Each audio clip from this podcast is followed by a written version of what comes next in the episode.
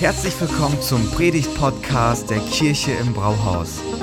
Wir als Kirche lieben das Leben und wir hoffen, dass dich diese Predigt dazu inspiriert, dein bestes Leben zu leben. Viel Spaß beim Zuhören.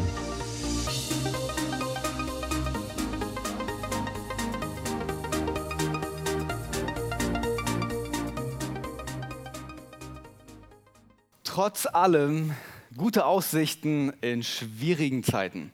Das ist unsere Themenreihe, mit der wir unterwegs sind und ähm, das ist, ist richtig gut. Die letzten zwei Wochen waren wir schon mit diesem Thema unterwegs und wir wollen, obwohl es in unserer Gesellschaft, in unserer Welt gerade nicht so gut aussieht, wollen wir trotzdem hoffnungsvoll bleiben, wollen wir trotzdem glaubensvoll bleiben, wollen wir trotzdem das Leben in die Hand nehmen und das Leben gestalten. Letzte Woche hatten wir einen Gastsprecher zu Besuch, der Arno Kraus, und der hat über Großzügigkeit gesprochen. Und seine Idee dahinter war, dass wir das, was wir in unseren Händen haben, als Saatgut sehen und es aussehen, damit es eine Frucht bringt. Eine Frucht, die uns beschenkt, aber auch Leute in unserem Umfeld beschenkt und für sie zum Vorteil wird. Und ich möchte heute weitermachen mit diesem Thema Großzügigkeit und der Sache ein bisschen auf den Grund gehen. Warum sollten wir eigentlich großzügig sein? Und was ist das Herz dahinter? Und ähm, das Ziel von heute ist, dass wenn wir rausgehen, dass wir mit dem Gedanken rausgehen, Großzügigkeit ist nicht etwas, das wir machen, sondern der Lebensstil, den wir leben. Okay?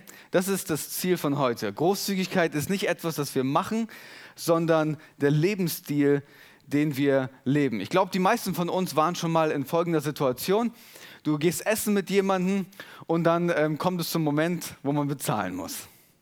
Und dann überlegst du dir, vielleicht stupst du noch deinen Partner an oder Partnerin und ähm, überlegst, sollen wir die jetzt einladen oder nicht oder getrennte Rechnung oder ist es so kompliziert für die Kellner. Äh, dann überlegst du dir das und dann musst du dich überwinden. Dann irgendwann sagst du, okay, wir laden die Leute ein und ähm, es geht heute auf uns. Dann gehst du raus und fühlst dich richtig gut. Du hast was Gutes gemacht, du fühlst dich großzügig. Aber wenn es zu unserem Lebensstil wird, dann musst du dich gar nicht aufraffen. Dann kommt das ganz natürlich. Das ist etwas, was aus dir herausfließt, weil du nicht etwas machen musst, sondern das ist, wer du bist. Du bist großzügig. Und das ist der Unterschied. Natürlich ist es nicht nur materiell, da gucken wir gleich nochmal drauf, aber einfach um das zu illustrieren. Das ist der große Unterschied, wenn man großzügig etwas macht oder großzügig ist. Was ist also Großzügigkeit? Letzte Woche hat unsere Schatzinsel, die parallel ihren Kindergottesdienst feiert, ähm, auch das Thema Großzügigkeit. Und die Schatzinsel, die macht eine richtig tolle Arbeit. Heißt, die Kids, die jetzt nebenher ihren Gottesdienst feiern, die kriegen mindestens genauso gute Impulse ähm, und einen genauso guten Gottesdienst, wie wir den hier bekommen. Und da war die Frage, was ist Großzügigkeit? Da hat sich ein Kind gedacht, so, das ist mein Moment. Aufgezeigt, ich weiß, was Großzügigkeit ist. Großzügigkeit ist, wenn ich zügig groß werde. Macht Sinn, oder? Großzügigkeit ist, wenn ich zügig groß werde. Ich finde, das ist ein guter Start in die Definition von Großzügigkeit, weil bei Großzügigkeit geht es um die Größe deines Herzens. Bei Großzügigkeit geht es um die Größe deines Herzens. Es ist eine Charaktereigenschaft. Und wenn wir Menschen dementsprechend begegnen mit dieser Eigenschaft, dann wird Folgendes passieren. Nach jeder Begegnung mit dir werden Menschen weggehen und sich denken, ich weiß nicht, was gerade passiert ist, aber ich fühle mich richtig beschenkt. Es sind Worte, die du äh, sagen kannst, es ist eine Geste, die du haben kannst, äh, machen kannst. Es ist ganz unterschiedlich, aber jedes Mal, wenn Leute dann von dir weggehen, haben sie das Gefühl, krass, ich weiß gerade nicht warum, aber ich fühle mich gerade richtig beschenkt. Und das ist der Gedanke dahinter. Solche Begegnungen wollen wir doch alle haben, oder? Oder zu so einer Person zu werden, das wäre doch richtig attraktiv. Ihr müsst das mal beobachten. Es sind nicht die Menschen, die großzügig sind, die alleine durchs Leben gehen. Es sind eher die Menschen, die engherzig sind und alles für sich behalten und wo es sich alles nur um sich selber dreht. Das sind eigentlich die Leute, wo man sagen würde so, ich hoffe, du findest Freunde. Aber wenn jemand großzügig ist, da will man gerne sein Freund sein, weil man weiß, man ist gemeinsam unterwegs, man wird beschenkt durch diese Begegnungen. So, jetzt ist natürlich die Frage, wie kommen wir zu so einem Lebensstil, wo man großzügig ist? ähm, vor allem auch in Zeiten wie diesen. Zeiten, wo man sich manchmal denkt, Mensch, es macht gerade gar keinen Sinn, großzügig zu sein. Ich fühle mich nicht danach. Ich glaube, ihr kennt das alle. Es gibt so Tage, da stehst du morgens auf und denkst dir so, warum bin ich nochmal aufgestanden? Ich hätte doch eigentlich im Bett bleiben sollen. Und ich fühle mich nicht danach, Menschen zu beschenken und großzügig zu sein. Aber trotzdem wollen wir großzügig sein. Trotz allem, was um uns herum passiert, egal wie wir uns fühlen. Und wie wir da hinkommen, das zeigt uns eine Begegnung, die Jesus mit einem jungen Mann hat. Für die Leute, die sich in der Bibel auskennen, im zweiten Teil der Bibel gibt es die Begegnung äh, mit dem reichen Jüngling. Okay, die, die, Geschichte ist bekannt als die Geschichte vom reichen Jüngling. Und da wollen wir uns heute mal ein bisschen reindenken, weil die Geschichte uns zeigt, welchen Weg wir gehen können, um an, zu diesem Punkt zu kommen, einen großzügigen Lebensstil zu leben. Was ist der Kontext? Jesus ist mit seinen Freunden unterwegs und hat natürlich äh, oder macht das, was er immer macht: Menschen beschenken, großzügig sein mit Menschen, mit Leuten sich verbinden, Predigten zu halten, Lebensstil vorleben, ähm, den die Leute so noch nicht kannten. Und dann gibt es diesen jungen Mann, der das beobachtet, ihm zuhört und dann allen Mut zusammenfasst und dann zu ihm kommt und dann ihm eine Frage stellt und aus dieser Frage heraus entsteht ein Gespräch. Und das würde ich gerne mal vorlesen. Es sind jetzt ein paar Verse, also dranbleiben, aber es ist wichtig, damit wir das große Ganze verstehen. Lukas 18, Vers 18 geht es los. Der junge Mann kommt zu Jesus und stellt folgende Frage. Guter Meister, was muss ich tun, um das ewige Leben zu bekommen? Warum nennst du mich gut? entgegnete Jesus. Gut ist nur Gott, sonst niemand. Du kennst doch die Gebote.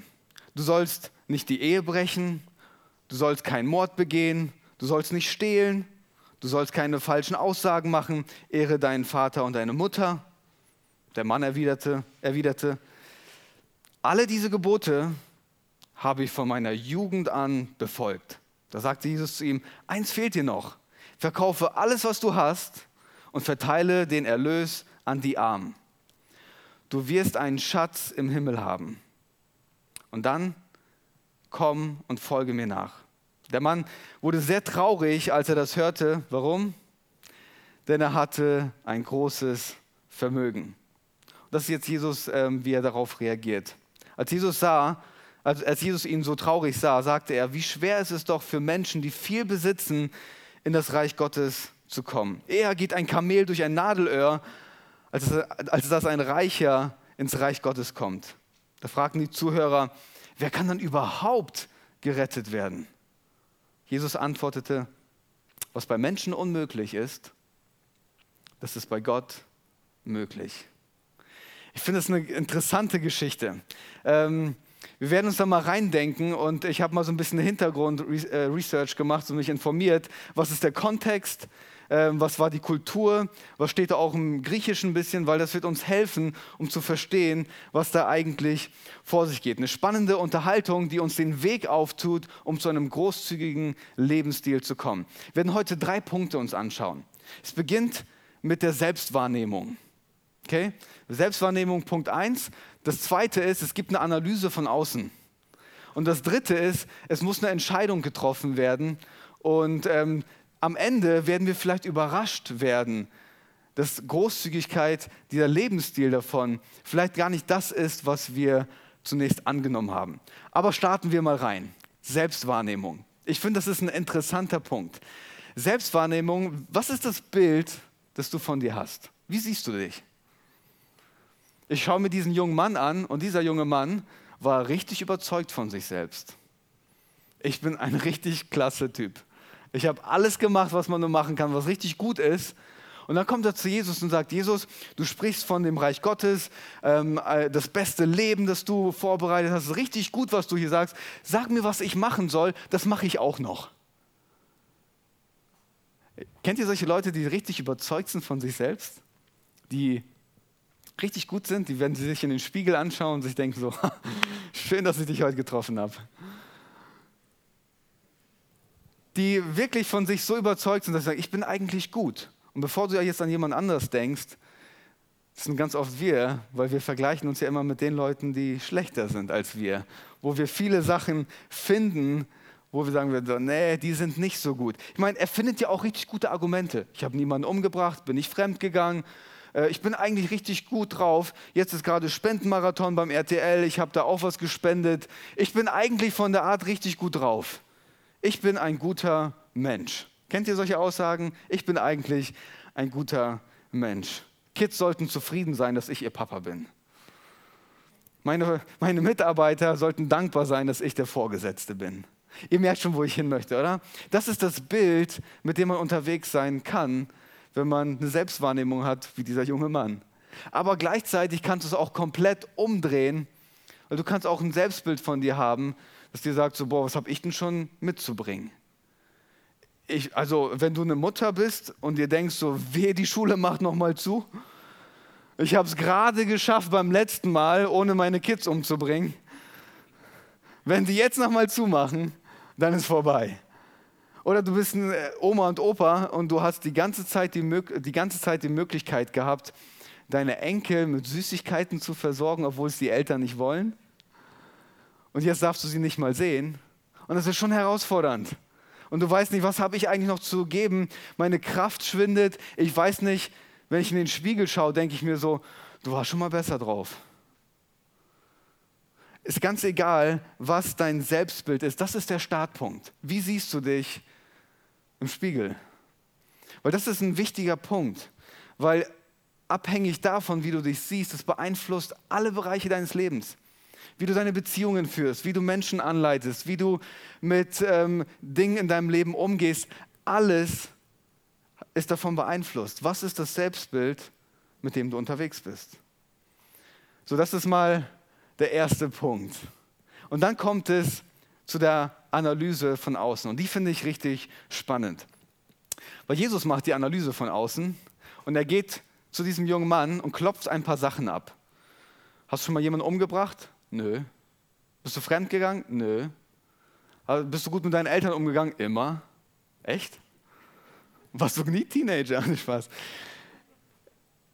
Und dann klopft er ein paar Sachen an und dann kommt er an einem Punkt, der richtig wehtut. Und als ich darüber nachgedacht habe, dachte ich mir so, Jesus geht hier vor wie so ein Zahnarzt. Wer von euch mag es, zum Zahnarzt zu gehen? Oha, ja, die, die Antwort habe ich erwartet. Die meisten sitzen dann haben jetzt gerade Schweißausbrüche. Ich war vor einer Woche da und ich habe richtig geschwitzt. Ich habe keine Phobie, aber ich finde es einfach, man ist dem Typen ausgeliefert. Und vor allem, wenn er dieses Gerät, dieses zweite von rechts hat, dieses mit der Spitze. Weil, wisst ihr, was er damit macht? Der geht von Zahn zu Zahn und klopft da ab und piekt und guckt und sagt, na, tut's weh? Und du sagst, nee. Tut's da weh? Nee. Und da? Nee. Und dann trifft er eine Stelle. Da muss ich nicht antworten, der sieht an meinem ganzen Körper, dass es eine sensible Stelle war. Und ich glaube, dass Jesus hier bei dem jungen Mann genauso vorgeht. Klopft einfach mal ein paar Sachen ab und dann kommt er zu dieser Stelle, arbeitet sich durch, durch die Selbstwahrnehmung, wo er sich so gut findet und dann trifft er auf diesen Punkt. Bei Jesus wird jedes Thema zum Herzensthema. Jedes Thema wird bei Jesus zum Herzensthema. Für Jesus war es nicht schlimm, dass der Typ so viel Kohle hatte und einen großen, äh, viel Reichtum hatte. es war für Jesus nicht der Punkt. Es ging Jesus nicht darum, ob er Geld hatte, sondern ob Geld ihn hatte.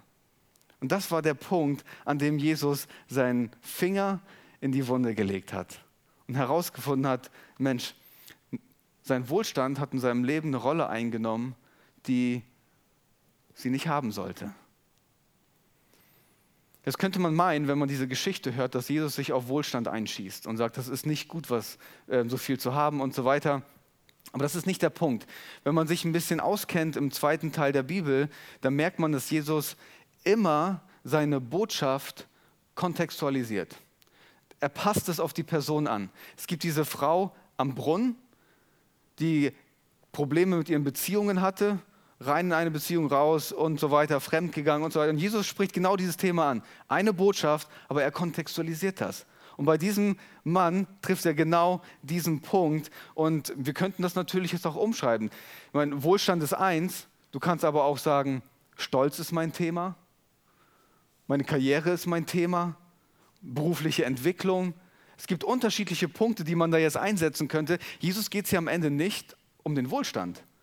Es geht darum, was ist gerade dein Herzensthema und was hat eine Rolle in deinem Herzen, die es eigentlich nicht haben sollte. Obwohl alle diese Dinge im Grunde auch gut sein können, können sie schlecht werden, wenn sie, eine falsche, wenn, wenn sie einen falschen Stellenwert in unserem Leben bekommen. Dann wird es auf eine Grundlage aufgebaut, die uns davon abhält, wir können gar nicht großzügig sein, wenn wir diese Dinge als Nummer eins in unserem Leben haben. Sind, indem Jesus so vorgeht wie ein Zahnarzt, so ein paar Sachen abklopft, hat er natürlich ein Ziel. Der Zahnarzt macht das nicht, weil er sich morgens darauf freut, endlich mal wieder ein paar Leuten weh zu tun. Er hat ja schon ein Ziel dabei. Und Jesus ist ja genauso. Und das Ziel für diesen jungen Mann war finanzielle Freiheit. Und finanzielle Freiheit ist jetzt nicht das, was du denkst. Für Jesus ist finanzielle Freiheit nicht der Zustand deines Geldbeutels, sondern der Zustand deines Herzens. Wo bist du frei in deinem Herzen, wenn es zu diesem Thema kommt?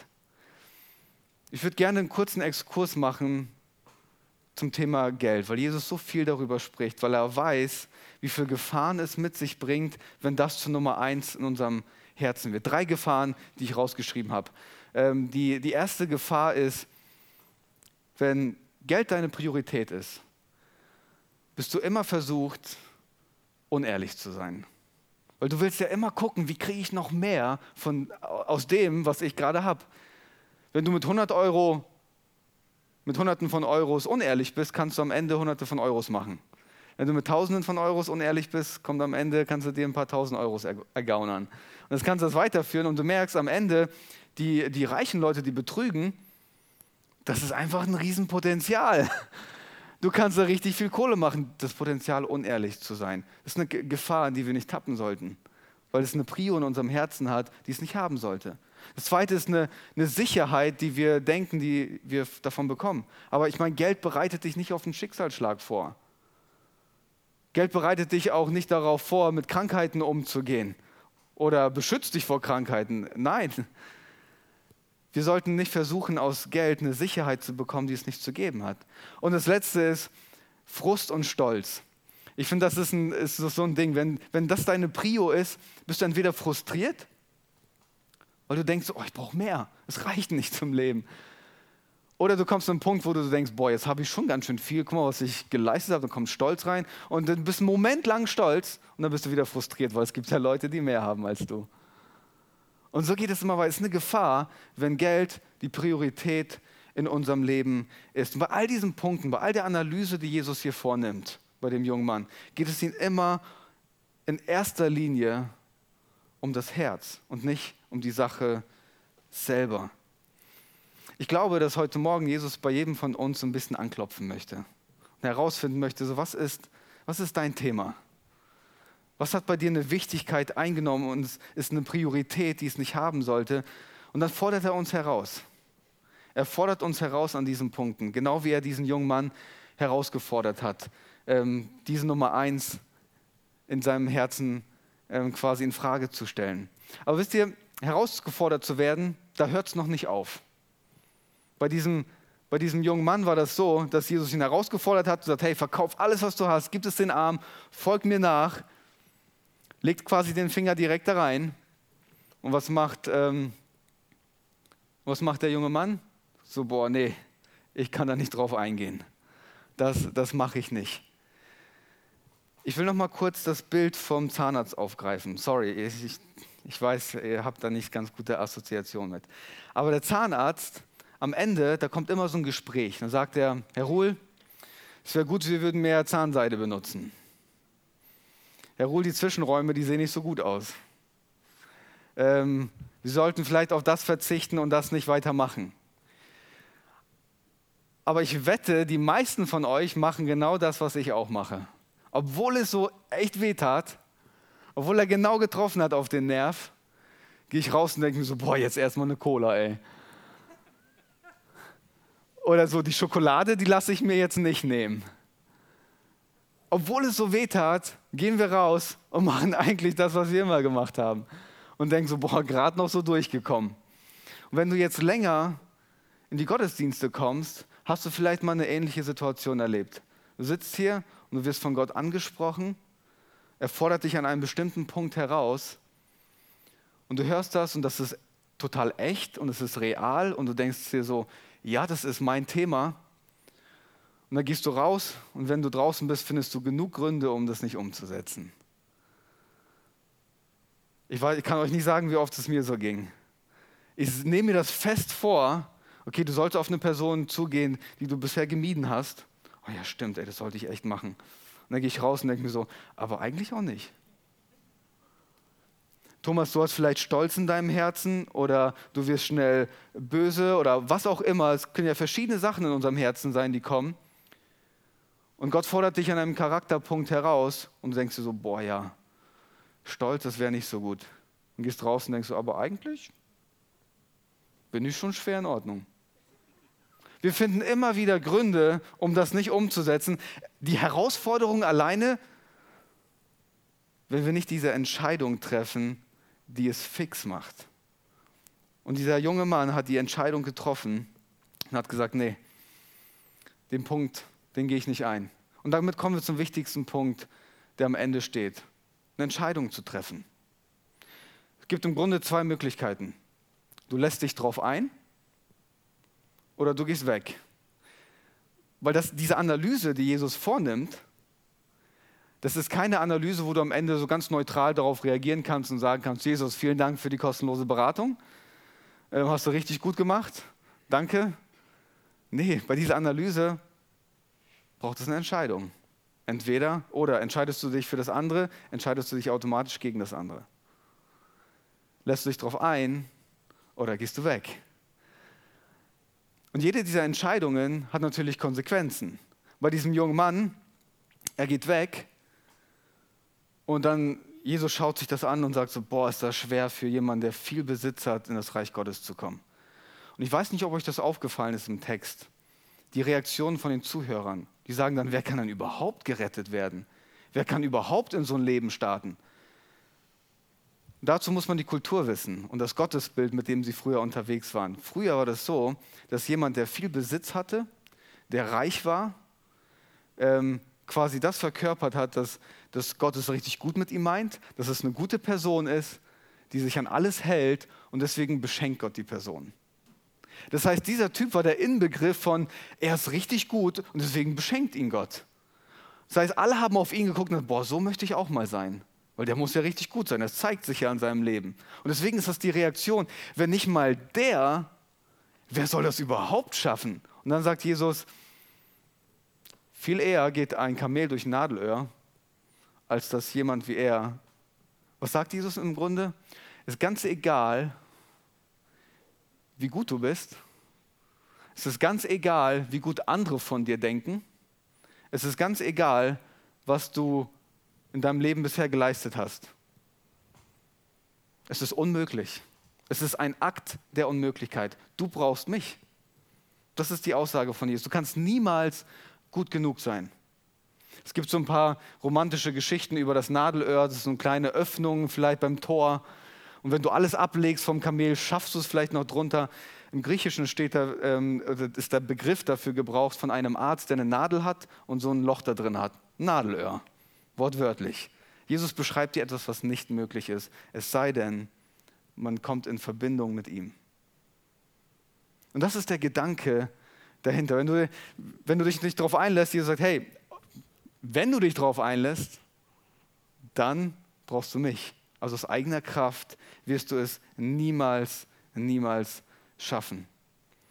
Wisst ihr, und der Punkt ist, Jesus kontextualisiert ja seine Botschaft immer. Jetzt könnte der Text auch so gehen. Wie schwer ist es für jemanden, der stolz ist, in das Reich Gottes zu kommen? Wie schwer ist es für jemanden, der seine Karriere an erster Stelle hat, ins Reich Gottes zu kommen. Keine Ahnung, was dein Thema ist. Wir könnten jetzt alle diese Themen reinschreiben. Bei Jesus geht es um das Herz. Wie schwer ist es für jemanden aus eigener Kraft, in dieses Leben zu starten, voller Großzügigkeit, in dieses Leben zu starten, um andere zu beschenken. Und du hast dann die andere Wahl zu sagen, ich lasse mich drauf ein. Ich lasse mich drauf ein in dieses beste Leben. Und ich gehe diesen Weg. Ich gehe diesen Weg und ich lasse mich darauf ein, mit all den Konsequenzen. Jesus, du darfst die Analyse vornehmen. Du darfst die Analyse vornehmen und du kannst mir zeigen, was für mich zur Grundlage werden soll. Du kannst mir zeigen, wo ich alles aufbauen kann in meinem Leben. Joel, wenn du vielleicht schon kommen kannst, dann können wir zum Ende der Predigt vielleicht nochmal gucken, was Jesus mit uns heute Abend, äh, heute Morgen machen möchte. Ich glaube, er stellt uns vor eine Entscheidung. Genau diese Entscheidung zu treffen, wie er die Entscheidung für den jungen Mann hingestellt hat. Vielleicht sitzt du aber heute Morgen hier und du denkst dir, boah, das hört sich richtig gut an. Ich will großzügig leben und ich will mein Vertrauen und mein Glauben auf diesen Jesus setzen und ihn nachfolgen. Aber es fällt mir schwer. Ich wünschte, es würde mir leicht fallen. Das ist doch bestimmt was für fromme Leute. Also die Wahrheit ist, der Grund, dass du immer noch lebst und dass du morgens aufstehst, zeugt davon, dass du etwas hast, auf das du dein Vertrauen und dein Glauben setzt. Etwas in deinem Leben gibt dir Grund, in den Tag zu starten. Etwas oder jemand gibt dir Grund, durchzustarten und nicht aufzugeben. Glauben ist nicht was für Fromme. Jeder von uns glaubt. Die Frage ist nur, auf was setzen wir unseren Glauben und unser Vertrauen. Und Jesus lädt uns ein.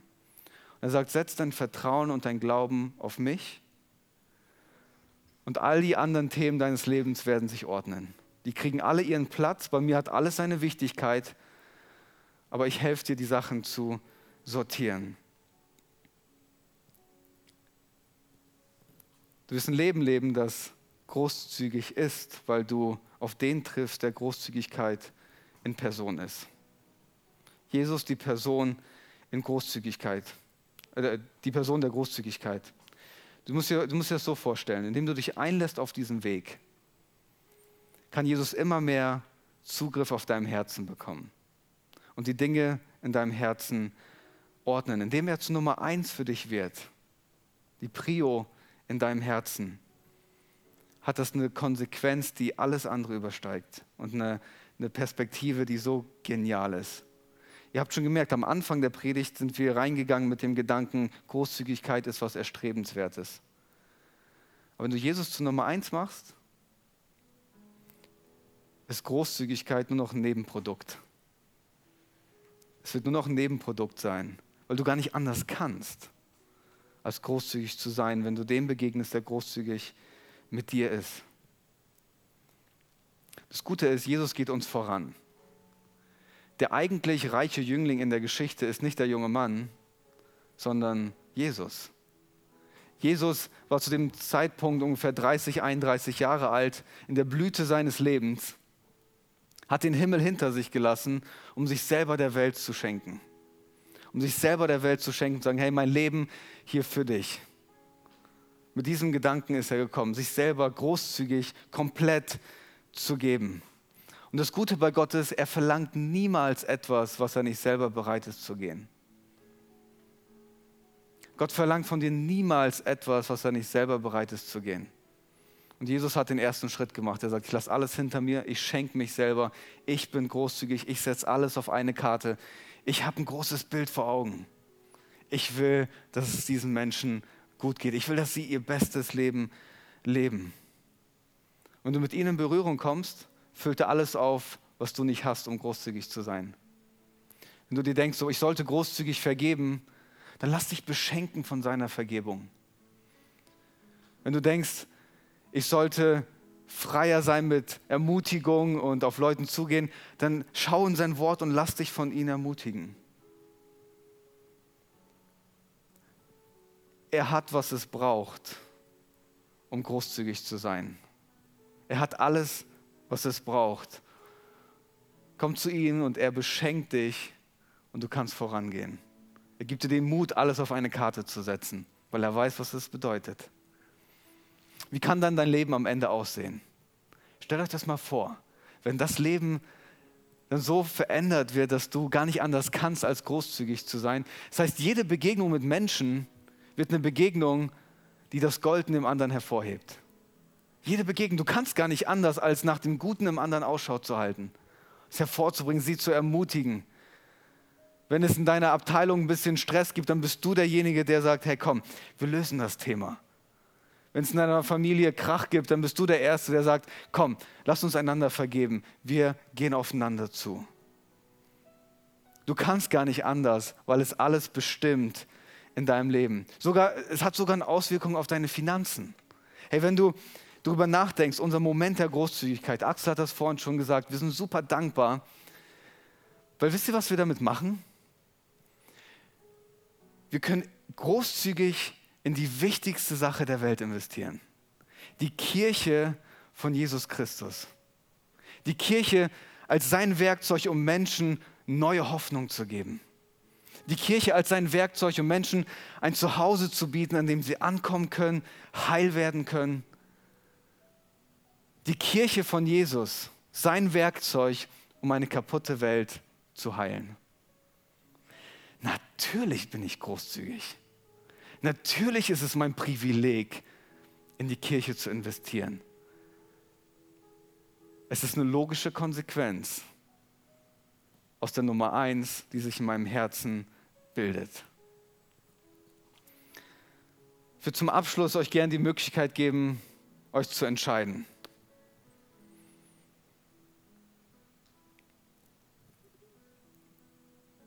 Wie wäre es, wenn wir uns kurz innehalten, kurz überlegen, welch, welchen Punkt hat Jesus gerade in meinem Herzen angesprochen? Wo kontextualisiert er gerade seine Botschaft für mich ganz persönlich? Du kannst gerne deine Augen schließen, um einfach für dich einen Moment zu haben. Und dann werde ich eine Frage stellen, du kannst darauf einfach reagieren. Okay, nimm dir einfach mal einen kurzen Moment Zeit.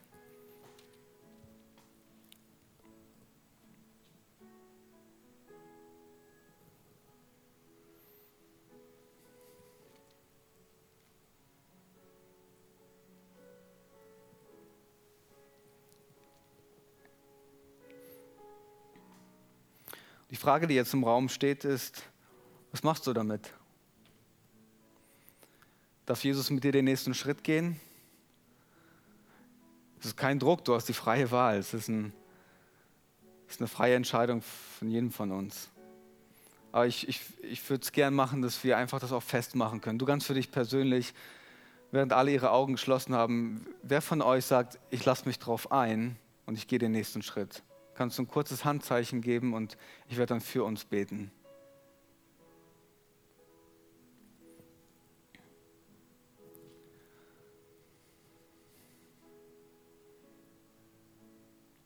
Jesus ist, ist ein Akt der Unmöglichkeit, so wie du das mit dem Kamel und Nadelöhr beschrieben hast. Auch wenn wir uns darauf einlassen. Wir haben dir gerade signalisiert, wir, wir brauchen dich. Komm du in unser Herz und ordne die Themen unseres Herzens neu. Werd du zur Priorität unseres Lebens. Werd du zur Grundlage unseres Lebens. Und die Analyse, die du vornimmst, die, die tut weh, aber der Weg, den du mit uns startest, ist der Weg in das beste Leben, das du für uns hast. Wir laden dich ein, komm und gib uns das, was wir brauchen, um diesen Lebensstil zu leben, den du uns anbietest. Wir brauchen dich und wir können es nicht ohne dich. Du darfst die Nummer eins in meinem Herzen sein. Und wenn es dein Gebet ist, dann kannst du es auch einfach ganz leise in deinem Herzen für dich sagen. Jesus, du darfst die Nummer eins in meinem Herzen sein. Und danke, dass du gute Dinge vorbereitet hast, die für mich zum Geschenk werden und die Menschen in meinem Umfeld beschenken. Das beste Leben liegt noch vor uns, weil du uns vorangehst und die Zügel in deine Hand nimmst. Und bei dir zu sein, ist das Beste, was unserem Leben passieren kann. Vielen Dank, Jesus. In Jesu Namen. Amen. Amen.